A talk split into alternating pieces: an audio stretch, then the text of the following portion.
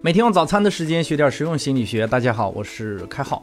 今天呢，给大家讲一个有趣的事儿哈。有一次呢，我帮我妈妈照看店铺，为了打发时间呢，我就随便点开了一集郭德纲的单口相声。这时候呢，有一位顾客进来买东西，他买东西的时候听到我这个内容很有意思，于是结账之后他没有走，他就站在原地认真的听了起来。郭德纲讲到有趣之处呢，我俩都相视而笑，场面非常的和谐。一段结束了之后，他问我：“哎，这是谁讲的呀？讲的很有趣哈。”我说：“这是郭德纲讲的呀，你没有听过他的单口相声吗？他单口说的不错的。”没想到他突然态度一变，笑脸马上消失了，话锋猛转，他说：“郭德纲就是个流氓。”真的是友谊的小船说翻就翻。刚才还在开怀大笑的他，突然之间就陷入到了刻板印象中。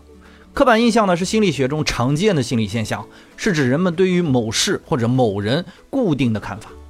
刻板印象呢，往往很难察觉，而且遍布在我们各种各样的判断当中，影响着我们的决策。生活中常见的各式各样的刻板印象，比如说地域歧视啊、人种歧视啊、学历歧视啊，以及职业歧视等等。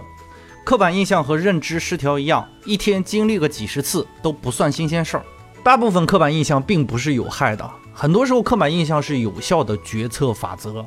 之前我们也说过，因为大脑耗能太大。全功率开着明显是不切合实际的，所以呢就采取了省力的策略，把复杂的外部信息简化为某个刻板印象放在脑子里。同样呢，大脑的省力原则也是很多人看书困难啊、懒得动脑的原因所在。由于大脑能省则省的原则，我们的大脑呢会自动的根据经验为万物贴上标签儿，以此来加快决策的速度，降低决策的消耗。比如说你走在路上，看到一个人浑身是纹身。在以往的经历中，很轻松的能判断出纹身就等同于坏人这条信息。那么你第一反应就是，哎，我离他远点儿。这个呢就是刻板印象。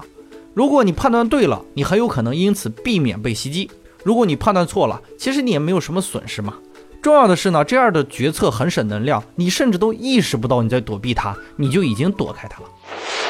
虽然我们很有可能会错判一个好人，但是生活不是考试啊，对错很多时候不是那么重要的。所以呢，刻板印象就不会显得有太大的问题，还能省点热量，这从一定程度上会加大我们的生存几率。但是呢，现在大部分人的物资很充盈啊，降低热量消耗不但没有意义，而且还容易发胖。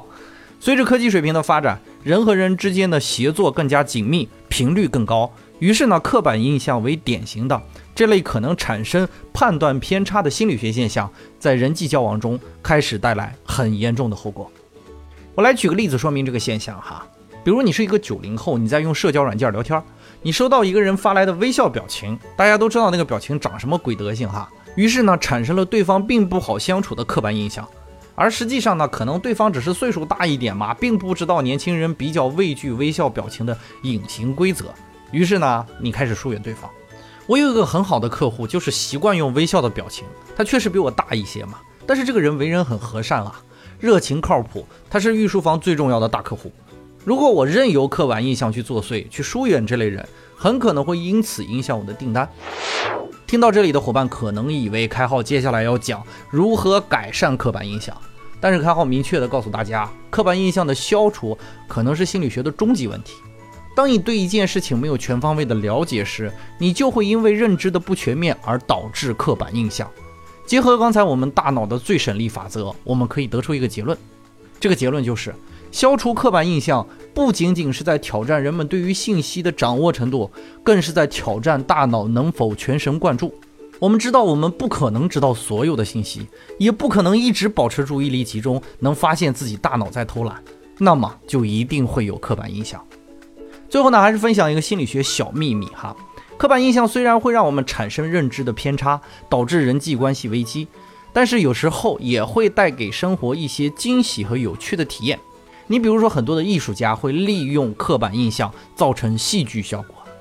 比如看侦探类的电影，编剧一般都会把那些看起来最像好人的人设置成凶手，而那个处处可疑的坏人却不是凶手，而是除了主角以外最大的好人。反转给我们带来的讶异和惊喜呢，就是由于刻板印象被扭转带来的戏剧感。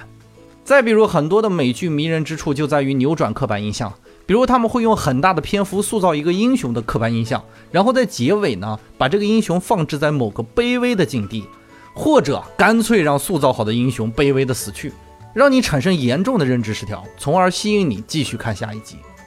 漫威呢就深谙此道啊，他们会利用刻板印象的反转，创造戏剧感，让人欲罢不能。你可以带着开号讲解的刻板印象去体验一下电影带给你的有趣感觉，然后留言给开号吧。好啦，感谢大家宝贵的时间，欢迎持续订阅和关注本专辑，我们下期再见。